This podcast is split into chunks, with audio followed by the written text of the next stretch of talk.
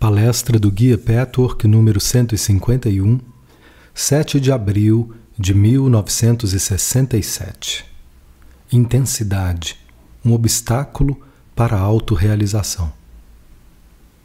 Saudações, meus caros amigos. As bênçãos divinas que fluem na atmosfera à sua volta e em seu interior representam uma poderosa força à disposição de quem estiver aberto e receptivo a ela. O autoconhecimento implica a percepção dessa força universal cósmica sempre presente. A tragédia do homem está em alijar-se desse poder, em esquecer ou ignorar que ele existe, pois saber da sua existência é um dos requisitos para torná-lo disponível.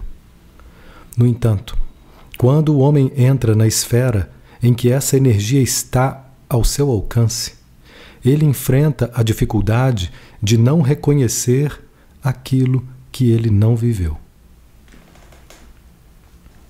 Portanto, para vencer a distância entre a experiência anterior e o poder disponível, é preciso admitir uma nova possibilidade.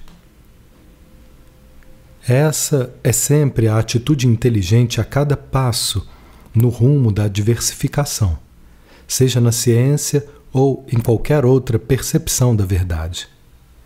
Em geral, porém, o ser humano não está pronto para assim proceder, pois acredita erradamente que precisa ter opiniões definidas ele oscila a todo o tempo entre um sim absoluto e um não absoluto. Nenhuma dessa nenhuma descoberta é possível com esse tipo de atitude. A postura, na realidade, deve ser: é possível? Poderia ser? Analisarei e considerarei a possibilidade honesta e, sinceramente, sem poupar qualquer esforço que venha a ser necessário em qualquer sentido. Essa pode parecer uma tarefa fácil, meus amigos. Contudo, por mais simples que realmente seja, faz parte das peculiaridades do ser humano achar extremamente difícil adotar essa postura. Portanto, um dos empecilhos para a liberação desse poder universal está na incapacidade de questionar séria e abertamente uma nova verdade e abrir-se a ela. Por mais revolucionária que seja dentro de uma nova perspectiva que parece se contrapor a convicções e experiências anteriores. O obstáculo colocado pela negação de um fato imediatamente disponível, por culpa da falta de abertura, que nos permita olhar sem ideias preconcebidas. Não é nunca o resultado apenas de nunca ter pensado no assunto. Quando esse é o caso, a pessoa adota instantaneamente essa postura aberta assim que se apresente a oportunidade em sua vida, o que sempre ocorre repetidamente a recusa rígida em examinar e considerar, o apego a opiniões que muitas vezes nem são baseadas em experiências reais, mas em meros boatos e rumores, é sempre resultado do medo que as pessoas têm de olhar para si. Outro grande obstáculo ao autoconhecimento é que o ser humano abriga atitudes, opiniões, pensamentos e sentimentos inconscientes que contradizem completamente suas atitudes, opiniões, pensamentos e sentimentos conscientes. Essa discrepância representa um bloqueio de grandes proporções, pois os materiais inconscientemente mantidos acobertam e obstruem a força cósmica.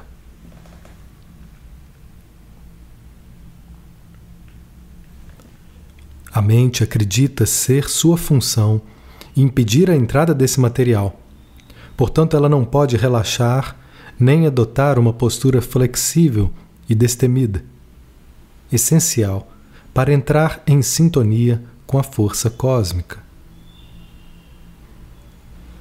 Portanto, a incursão pelo inconsciente humano é absolutamente necessária para que o ser humano possa perceber o poder que tem dentro de si. Cada conceito falso, cada conclusão errada, cada opinião, cada opinião equivocada, cada postura destrutiva, cada emoção negativa se interpõe diretamente no caminho da percepção desse poder. Tudo isso vocês sabem, e nós, em nosso caminho, trabalhamos de forma diligente. Contudo, por mais empenhados que estejam no trabalho, é comum vocês perderem a perspectiva do objetivo e da importância do autoconhecimento. Como já disse, autoconhecimento significa usar o poder que se tem. Esse poder é imenso, meus amigos. Esse poder é duplo. É uma energia, uma força cósmica tão revitalizante, tão infinita, tão perene, tão autoperpetuadora em sua dinâmica e em sua vitalidade, que não se pode nem sonhar o efeito que pode ter sobre o indivíduo. A vida muda como um todo, drasticamente, quando essa energia se torna disponível. Não são mudanças pontuais decorrentes da abertura ao poder, mas alterações permanentes, decorrentes de uma mudança de personalidade, que não mais cultiva posturas que obstruam o poder. Essa energia funciona de acordo com uma lei interna.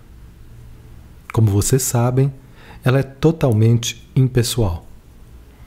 Quando prevalecem condições compatíveis com ela, seu fluxo corre sem impedimentos. Quando as condições são incompatíveis, o fluxo é interrompido. Dependendo da forma pela qual ocorre o desbloqueio, ela voltará a fluir, geralmente de uma forma inesperada pelo ser humano. Tudo ocorre de acordo com leis imutáveis, impessoais, internas. Segundo, o segundo aspecto desse poder é a sua inteligência autônoma. Quando vocês entendem isso, para poderem se integrar a essa inteligência e esse poder, porque já não existe material inconsciente a temer ou a evitar. Vocês são realmente independentes, independentes da autoridade e da ajuda que vem de fora. A terrível necessidade dessa autoridade mutila o ser humano, pois ele tem dentro de si tudo o que necessita.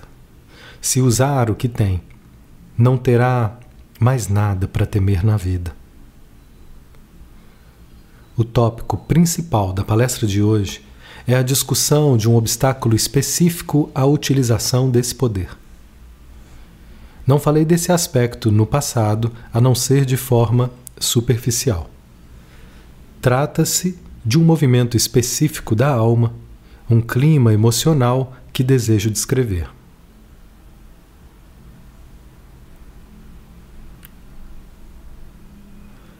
Para que haja compatibilidade com o poder universal, é preciso que a personalidade esteja descontraída, interna e externamente.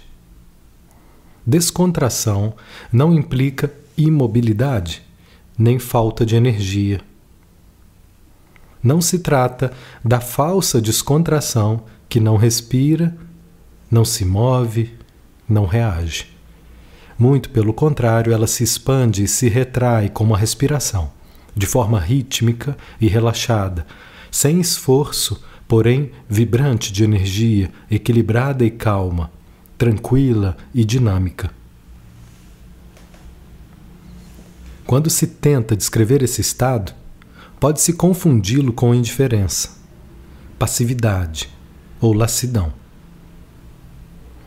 Ele não é nada disso, mas é totalmente isento da tensão provocada pelo medo, pelo orgulho e pela voluntariosidade.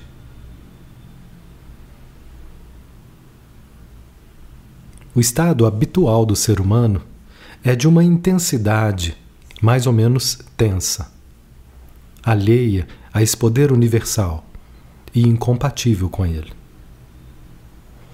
Essa mesma intensidade pode causar como efeito final imobilidade externa, paralisia, passividade excessiva. Esses extremos, contudo, resultam sempre de uma intensidade de movimento da alma que precisa ser dissipada.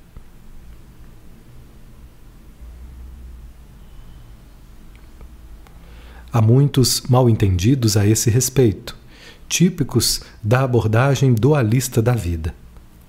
Acredita-se, embora nem sempre se diga isso explicitamente, que quanto mais for intensa a pessoa, tanto mais séria, responsável e concentrada ela será. E que, inversamente, quanto menos intensa for, tanto mais irresponsável, frívola e perturbada será. Isso não é verdade, meus amigos. Na realidade, ocorre exatamente o contrário. Apenas quando a psique está fluindo e não está tensa é que a personalidade pode dar total atenção àquilo que está sendo feito, pensado, sentido, vivenciado.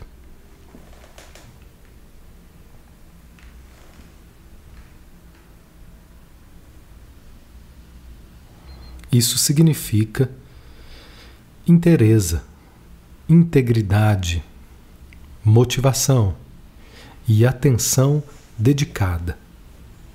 Esse estado somente pode ser alcançado quando não há forças opostas a dividir o ser humano internamente. E, portanto, não há medos escondidos. Quanto mais levemente fluir o material psíquico, tanto mais energia haverá para investir na vida, e menor será a exaustão provocada pela expansão da energia. A tensão e a intensidade não natural do estado mental e das emoções do ser humano se tornaram tão automatizadas que são hoje aceitas não só como um estado natural, mas também desejável, conotando todas as qualidades espirituais que descrevi e que, na verdade, só são perceptíveis quando a mente está em estado não intenso. Toda atitude neurótica é ao mesmo tempo resultado e origem de uma intensidade artificial. Algo semiconsciente cultivado e deliberadamente acalentado. Isso separa vocês do fluxo da vida. O motivo pelo qual se cultiva tal atitude destrutiva está em parte no equívoco dualista que mencionei anteriormente, e em parte na presunção infantil de estar acima dos demais, de chamar a atenção para si, fazendo tudo parecer muito importante é o que chamo de autodramatização. Isso pode acontecer dentro das pessoas mesmo, sem nunca ter mostrado aos outros. Todas as doenças mentais e todos os desequilíbrios emocionais são, em seu sentido mais profundo, resultado da intensificação deliberada dos movimentos da alma. Trata-se de um processo muito sutil que só é observável quando vocês voltam a atenção para ele. O ser humano está tão acostumado ao estado de tensão interna que somente através da percepção aguda e enfocada ele poderá comprovar a presença dessa intensidade, que daí por diante passará a ser sentida como estranha, e não natural.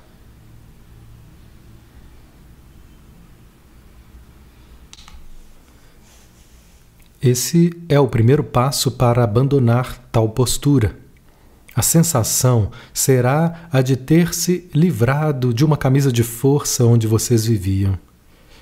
Vocês desfrutarão de uma nova liberdade que, a princípio, pode parecer cheia de perigos. Vão se sentir expostos, mas logo vão perceber que esses expostos apenas vão perceber, desculpa, que esses que vocês estão expostos apenas ao fluxo vital revitalizante do cosmos. E nesse momento, vão perceber o quanto essa tensão é impeditiva. Sua artificialidade cria uma incompatibilidade entre sua personalidade interna e o poder universal. Causa uma profunda deformação na substância da alma, sendo que em seu estado saudável, a substância da alma deve estar isenta de deformações. Vocês chegarão até a sentir essa deformação decorrente de convicções muito fortes, de emoções intensas e exageradas demais, de reações desproporcionais e também de tensão muscular. Tudo isso impede o fluxo da força. O poder universal precisa entrar em todos os níveis da personalidade para funcionar bem. Se houver muita intensidade mental, por causa de pontos de vista fortemente arraigados, o fluxo revigorante da força vital não conseguirá penetrar. Se a esfera emocional for demasiadamente intensa, por culpa de uma intensidade emocional irreal, a força vital não poderá penetrar.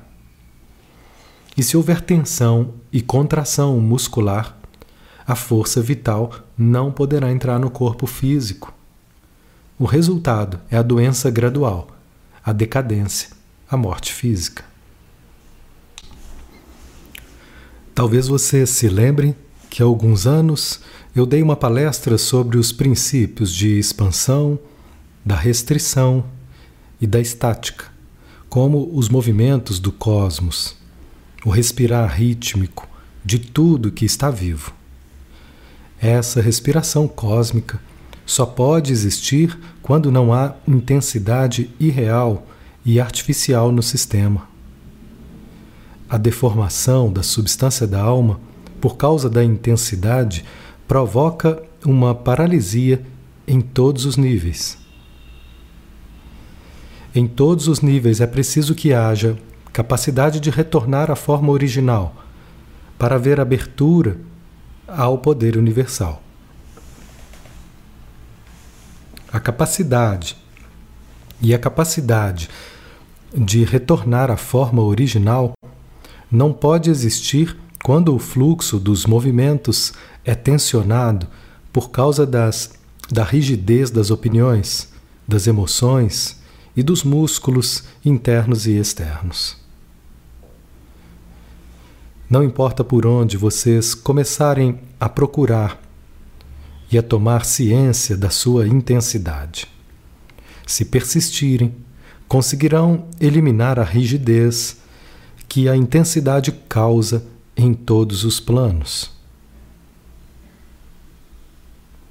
A concepção equivocada, segundo a qual a intensidade é positiva também se aplica ao prazer. Acredita-se, às vezes de maneira consciente, às vezes não, que quanto mais intensa for a personalidade, maior será seu prazer. Em outras palavras, supostamente, a intensidade não traz consigo apenas uma conotação de seriedade e concentração, mas também de prazer. E isso absolutamente não é verdade. Quanto mais leve e fácil o fluxo da personalidade, a ponto de parecer quase inconsequente, maior será o influxo de energia cósmica e, portanto, mais elevado será o prazer. A intensidade é uma postura do ego. Ela impede que o ego seja deixado para trás. Portanto, não se pode experimentar o prazer na medida que o ego está no comando e obstrui os processos involuntários. aqueles que levam a si próprios e a vida de forma séria demais, não conseguem partilhar da energia cósmica. Por isso, a definição de autoconhecimento em linguagem humana costuma ser enganosa. Suas propriedades podem ser facilmente confundidas com posturas que, na verdade, são indesejáveis e falhas. Leveza e falta de seriedade não são aquilo que as palavras parecem expressar. Vamos recapitular. Uma personalidade alegre, natural, sem dramas e sem intensidade é essencial para que se possa olhar o eu verdadeiramente. Para que se possa dar atenção total ao que se quer que ele faça. Para renová-lo com energia, podendo assim investir mais. Para que a pessoa se coloque por inteiro em suas motivações e experiências. Não se deve confundir isso com a insensibilidade resultante de uma camada oculta de medo e resignação. Uma personalidade assim está amortecida, enquanto a outra está vibrante, viva. Intensidade e excesso de deformação da substância da alma também são confundidos com estar vivo. Enquanto deixar-se no estado natural pode parecer, à primeira vista, não ter vida o suficiente. Isso se aplica a níveis muito sutis, meus amigos. Talvez não seja fácil compreender o que eu digo. Talvez minhas palavras pareçam obscuras. É necessário, portanto, ouvir com algo mais do que o eu e os ouvidos da mente. Mais ainda, é preciso observar-se a si mesmo, até a intensidade de suas emoções, pensamentos e também do ser físico, e se tornarem conscientes, e a, até vocês começarem a perceber como esse estado é antinatural, como ele é alheio à natureza mais profunda de vocês. Portanto, o autoconhecimento total gera risos e humor. E o que poderia ser tomado como falta de seriedade ou densidade. Mas não há aí nenhuma conotação de comprometimento da inteireza, nem de falta de entusiasmo, nem de divisão ou conflito na maneira de abordar a vida. Muito pelo contrário. A intensidade a que me refiro é que está sempre associada a comprometimento da inteireza. A desonestidade em algum aspecto, a divisão de motivação e atenção, bem como a recusa a dar de si com entusiasmo. Tudo isso cria a necessidade, por assim dizer, de ser intenso.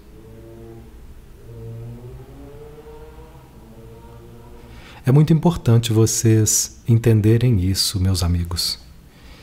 Integridade, honestidade e recusa ao auto-engano com relação ao empenho total em tudo que vocês fazem, juntamente com essa leveza, são as propriedades que estabelecem condições compatíveis com o poder universal. Esse pode então manifestar-se em seus dois grandes aspectos. Pode fluir e perceber todo o seu ser, revitalizando todos os órgãos internos e externos, todas as facetas da personalidade. E a inteligência autônoma pode manifestar-se a partir do âmago de vocês, guiando, inspirando, orientando até o ego separado integrar-se a ela e vocês tornarem-se unos e inteiros. Nesse momento, o divino habita em vocês e vocês habitam nele. O estado oposto, no plano dualista, é um ser humano que, por um lado, é sério demais, pesado e intenso, e por outro lado, é descontraído, dividido em suas motivações e desejos, incorrendo em auto-engano. Esse desequilíbrio precisa dar lugar ao oposto dos dois lados, onde há divisão de, inter, de interação. Não, desculpa. Onde há divisão de direção, é preciso unificar os caminhos. Onde há conflito de desejos, é preciso unificar o fluxo dos desejos.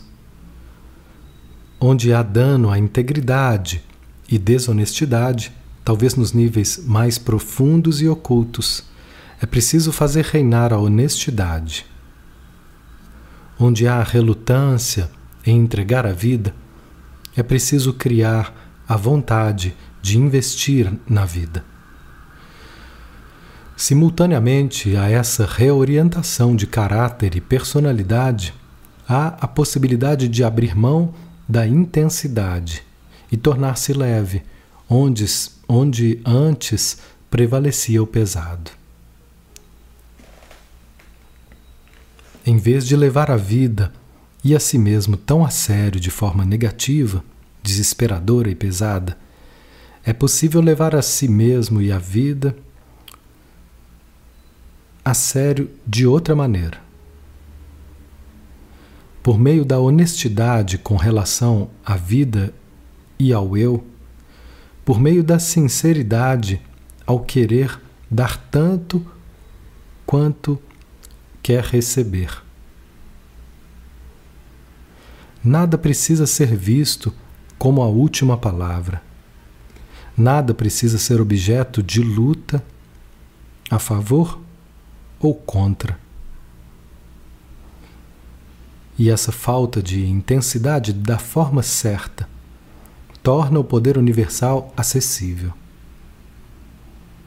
Enquanto a intensidade que mencionei anteriormente tem um efeito restritivo que bloqueia o poder universal. Esse tipo de intensidade muitas vezes é confundido com seriedade concentração, inteireza de objetivos e ser, bem como prazer passional. Na realidade, é usado como substituto da verdadeira honestidade consigo mesmo e com a vida, com atenção não dividida a todos os aspectos da vida. Essas últimas qualidades permitem o estado de não intensidade, que é muito prazeroso e provoca uma autorrenovação constante. Meus amigos, poder chegar a esse ponto, prestar atenção a isso e começar a se conscientizar disso é um passo importantíssimo no crescimento de vocês. Muito antes de serem capazes de abrir mão dessa intensidade doentia, a mera consciência e compreensão de seu significado já serão um grande indício de grande progresso. No momento em que se dá a conscientização, parte da contração se distende e vocês ficam impregnados por uma nova energia vital.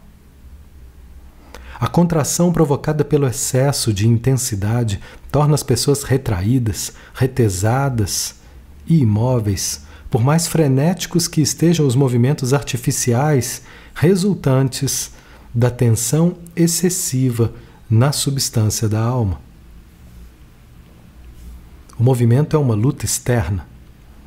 Porém, os poderes inerentes à força da vida ficam literalmente, literalmente impedidos de mover a pessoa por causa da intensidade da rigidez exterior que tanto pode manifestar-se na forma de movimentos bruscos, quanto na forma de paralisia. O autoconhecimento e a unificação com a corrente de poder do fluxo cósmico significam sair em direção à vida e aos outros. É desse movimento para fora que os homens têm tanto medo o ser humano se contém, recua para dentro de si mesmo, acreditando que assim estará seguro. Muitas vezes ele não se dá conta disso, pois assume certos maneirismos que lhe dão a ilusão de não ter medo de se entregar a esse poder que o move e une à vida e aos outros. Artifícios superficiais o fazem esquecer do fato de que ele não quer se mostrar aos outros como realmente é, mas apenas através de máscaras e disfarces. Esse não é um contato honesto com o outro. A separação causa intenso sofrimento, pois trata-se da mesma separação entre o eu externo e o interno, o eu e os outros, o eu e as atitudes verdadeiras e reais para com a vida, o eu e o processo da vida. O poder universal é absolutamente digno de confiança. Desconfiar dele é loucura total, meus amigos. A única coisa que merece desconfiança é o medo que vocês têm de si mesmos. E que só existe porque talvez ainda haja um aspecto ou outro onde vocês ainda querem se enganar. A partir do momento em que vocês decidirem não mais agir assim, o medo pode ser superado. A salvação de vocês está na percepção dos seus poderes cósmicos. Outro obstáculo é a falsa bondade, que também poderíamos chamar de sentimentalismo. É outro aspecto que pode passar facilmente despercebido e que se deve à combinação de duas tendências. Uma delas é o desejo inato e autêntico do homem de ser expansivo, de amar, de ser realmente sincero no nível mais profundo do seu ser e acreditar nos poderes universais. O outro é o medo, com as, desonestidades que acarreta, de forma que o ser humano permanece dentro de si firmemente agarrado ao seu ego. O impulso inato de abrir mão do eu externo e confiar seu ser aos processos cósmicos internos existe sempre. Significa verdadeiramente amar. Quando o medo, o orgulho e a obstinação bloqueiam essa direção, o amor se torna impossível e a expansividade se inverte. A tendência a se abrir com confiança e amor jamais é erradicada, pois é parte integrante da natureza da criação. É a própria vida. Vocês são parte da vida e, portanto, seguem necessariamente na mesma direção. O conflito entre a tendência a seguir a vida e o medo de fazê-lo gera falsa bondade ou sentimentalismo.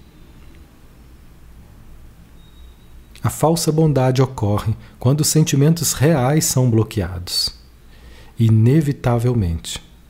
A personalidade se sente culpada por impedir os sentimentos naturais, por amortecê-los. A vibração dos sentimentos reais torna desnecessário o excesso de intensidade e também desconhece a obrigação de ter sentimentos, falsa bondade, sentimentalismo. Ela é livre e espontânea, já que o amor não tem nada a ver com obrigação. Uma tradução correta dessas emoções vagas em palavras seria: é isso que eu deveria sentir, mas infelizmente não consigo. A falsa bondade é um empecilho maior à percepção dos poderes cósmicos do que a admissão de que a pessoa ainda não sente nada, embora quisesse sentir, que ainda não ama, embora quisesse amar.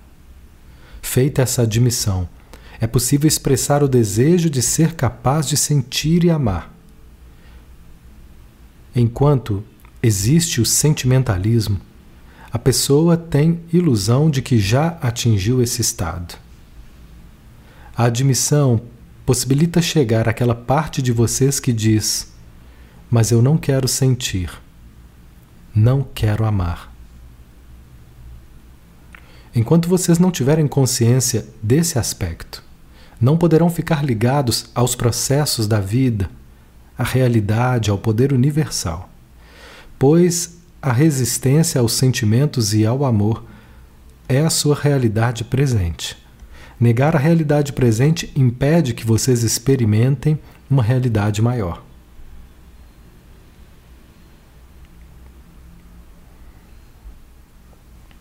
Se vocês conseguirem perguntar nessa fase do seu trabalho, em que aspecto ainda estou preso à obrigação de ser bom? Porque não quero reconhecer minha recusa em ter sentimentos reais. Poderão seguir em frente e questionar o eu mais profundo para saber qual é a razão dessa recusa. Qual é o medo e onde está a relutância? Vocês também poderão começar a observar a tensão, a intensidade que ultrapassam a atenção e a concentração descontraída e natural a plenitude da experiência que não dão nenhuma sensação de prazer, e sim de problema, e que geram problemas ainda maiores em vocês e no seu ambiente. Sentimentos profundos e plenos não precisam ser intensos nesse sentido negativo. Vocês precisam perceber que existe uma diferença. Voltem a atenção para essas variações sutis onde os pensamentos, os sentimentos e o corpo estão estressados. Onde há reação que talvez não sejam tão fortes como vocês acreditam agora. Será que os seus sentimentos são realmente tão intensos? Considerem a possibilidade de que, se eles fossem deixados à vontade em seu estado natural, Talvez vocês não tivessem sentimentos tão desagradavelmente fortes a respeito disso ou daquilo. Essa ou aquela convicção é realmente tão forte assim? Vocês têm motivos para estarem assim tão convencidos? Deixem de lado a intensidade da convicção e considerem o possível oposto. Em seguida, tomem consciência das pequenas áreas de tensão que existem em seu corpo, da intensidade dos tecidos musculares e de todo o seu ser físico. Ao voltarem a atenção para essas áreas, talvez vocês detectem uma certa relutância em abrir mão. O que é essa relutância? Para não serem intensos, vocês precisam de um certo grau de confiança no que ocorre com vocês e com a sua vida. Confiança que vocês não têm. Ela só poderá existir quando a autoconfiança de vocês for plenamente justificada.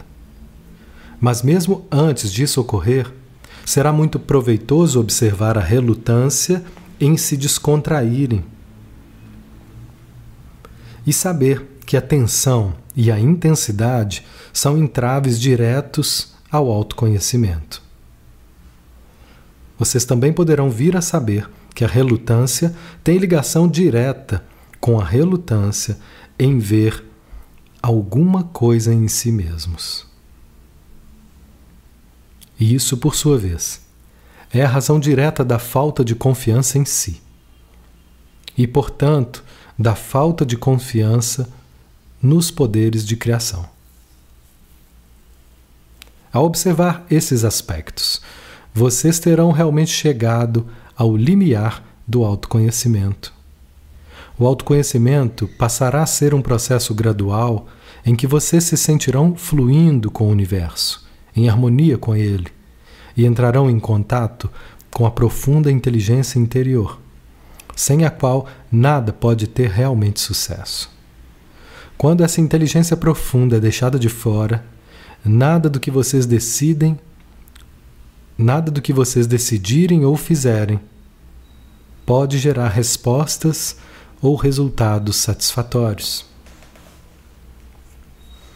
Quando há o primeiro contato com essa inteligência, quando ela se manifesta e vocês começam a ver sua absoluta sabedoria e correção, seu princípio indivisível, uno, que não apresenta conflitos dualistas de bons versus mal, é como se vocês tomassem conhecimento da existência de um poder alheio em seu íntimo.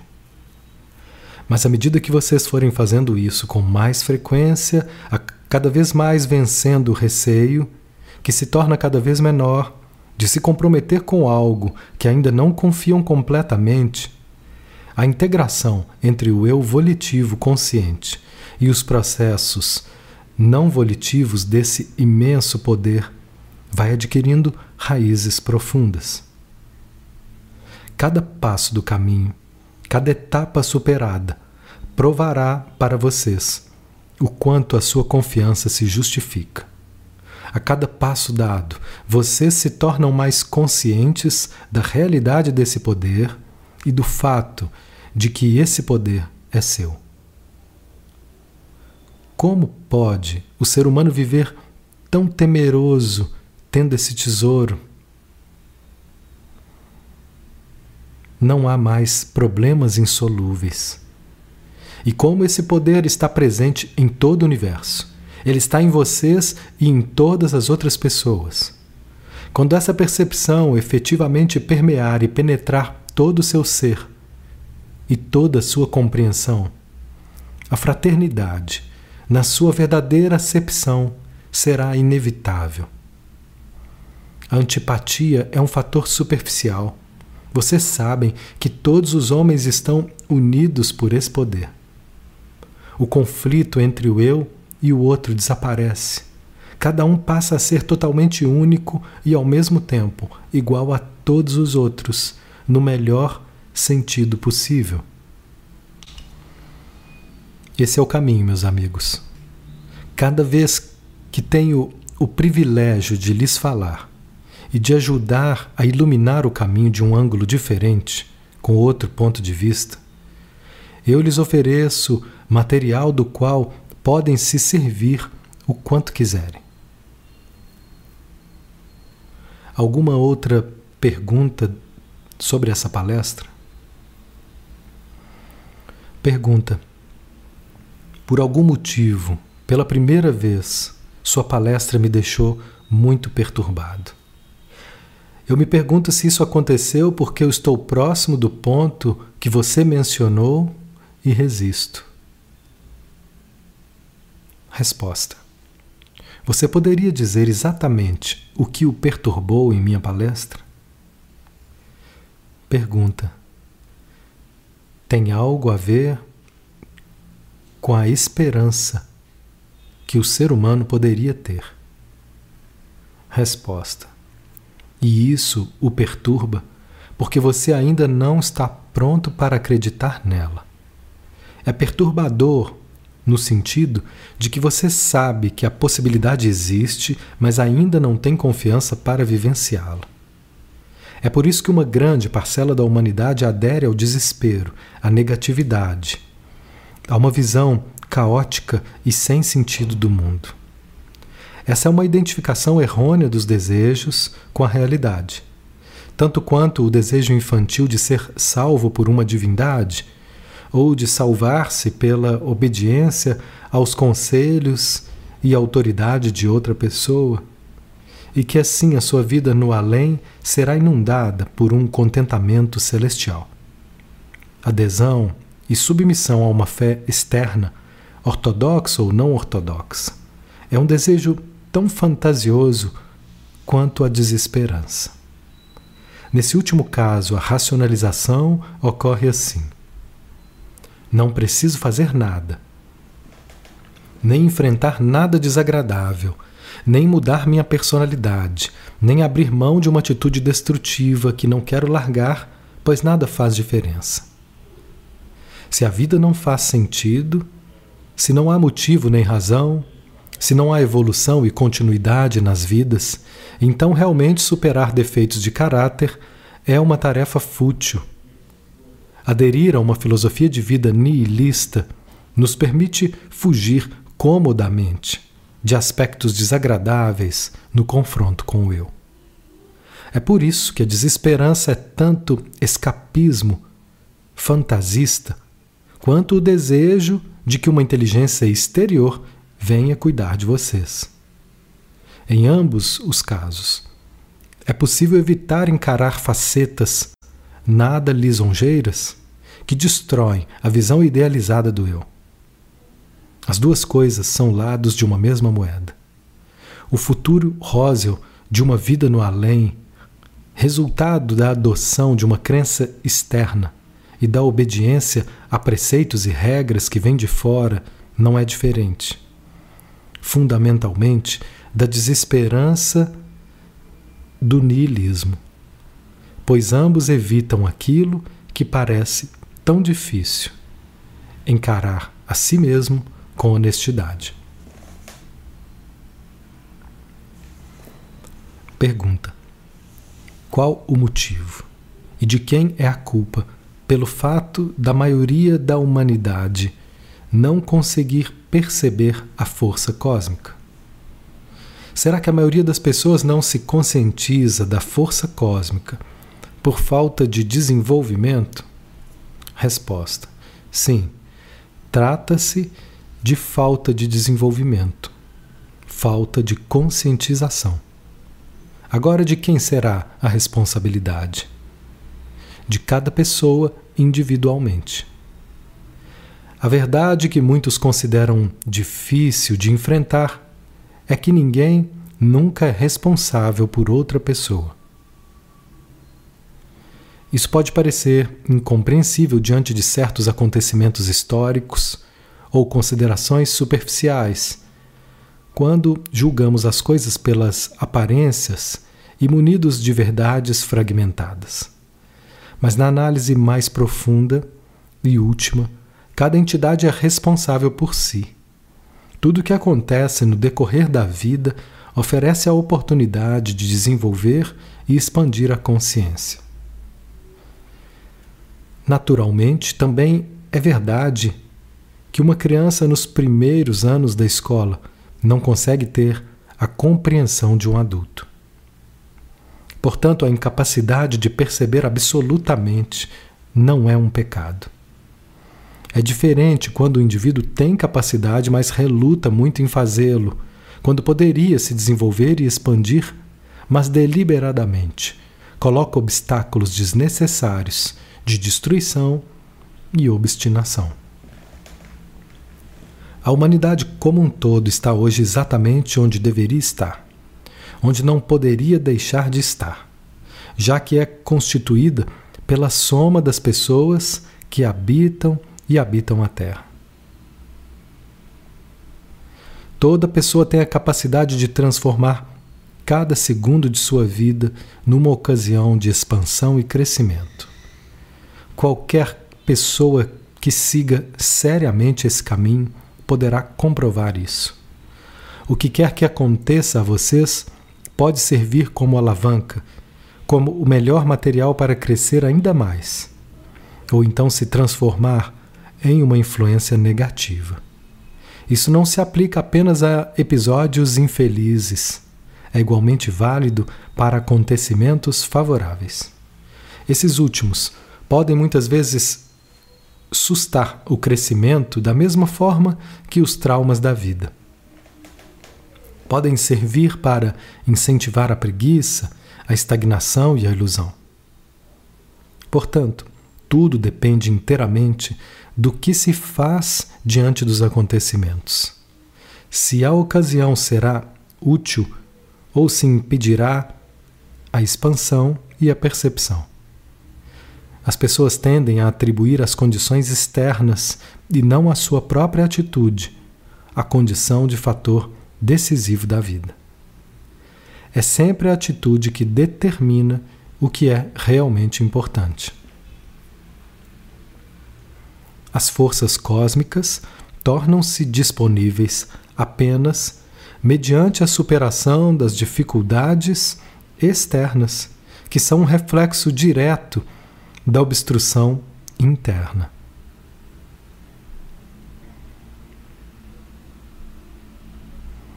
Quando a pessoa se dá conta disso e percebe que ela é responsável, começa a sua jornada para o conhecimento do eu real. Em outras palavras, para o conhecimento dos poderes universais. Pergunta: Como médico, gostaria de saber se há alguma força cósmica que possa de alguma forma ser aplicada fisicamente aos seres humanos através de dispositivos físicos, não necessariamente para resolver o problema como um todo, mas para aliviar o sofrimento e ajudar a dar uma direção. Por exemplo, o acumulador de, de Reich assim como outros dispositivos explicados por Case e outros estudiosos do assunto, são realmente tentativas nesse sentido? Resposta: sim, são. Esses e muitos, muitos outros em várias partes da Terra que não são conhecidos publicamente são formas de canalizar a força vital para que ela possa fluir no ser humano onde ela deveria e poderia estar se não houvesse um desequilíbrio do sistema como um todo. É possível tornar a força vital disponível para o corpo físico através de dispositivos externos e assim possibilitar a penetração interna dos poderes cósmicos nos níveis mental e emocional. Contudo, é preciso compreender que, por mais que se possa disponibilizar a força vital por meio de, de dispositivos físicos, a essência da força vital é um poder mental ou espiritual, e a sua disponibilidade depende da postura mental ou espiritual. Depois de algum tempo, se a mentalidade não se tornar compatível com a natureza desse poder cósmico, o efeito dos dispositivos físicos fatalmente enfraquece. Pode ser usada física e temporariamente até certo ponto, mas há um limite nesse sentido. A melhor forma de usar esses dispositivos é ajudar a personalidade a se reorientar.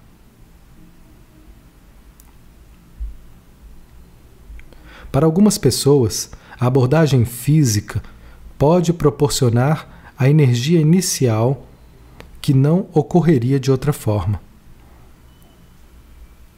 A mudança de personalidade não faz com que o ser humano perca sua singularidade. Ao contrário, ela o torna mais singular ainda, eliminando distorções, desequilíbrios e destrutividade. A personalidade precisa tornar-se compatível com esse poder para não depender mais de dispositivos externos, mas ao contrário, ter acesso constante à fonte inexaurível desse poder existente em seu próprio íntimo. Desde que as pessoas que trabalham com o exterior entendam isso, não há problema, pois elas não ficarão desapontadas porque o efeito não perdura. que todos vocês possam fazer uso total do que lhes dei hoje, para que a maravilha desse universo, dessa vida aqui e agora, possa se desdobrar para vocês. Não por meio de atalhos, ilusões, visões fantasiosas da realidade, panaceias, mas através da efetiva honestidade consigo mesmos e com a vida. Sejam abençoados todos vocês. Fiquem em paz. Fiquem com Deus.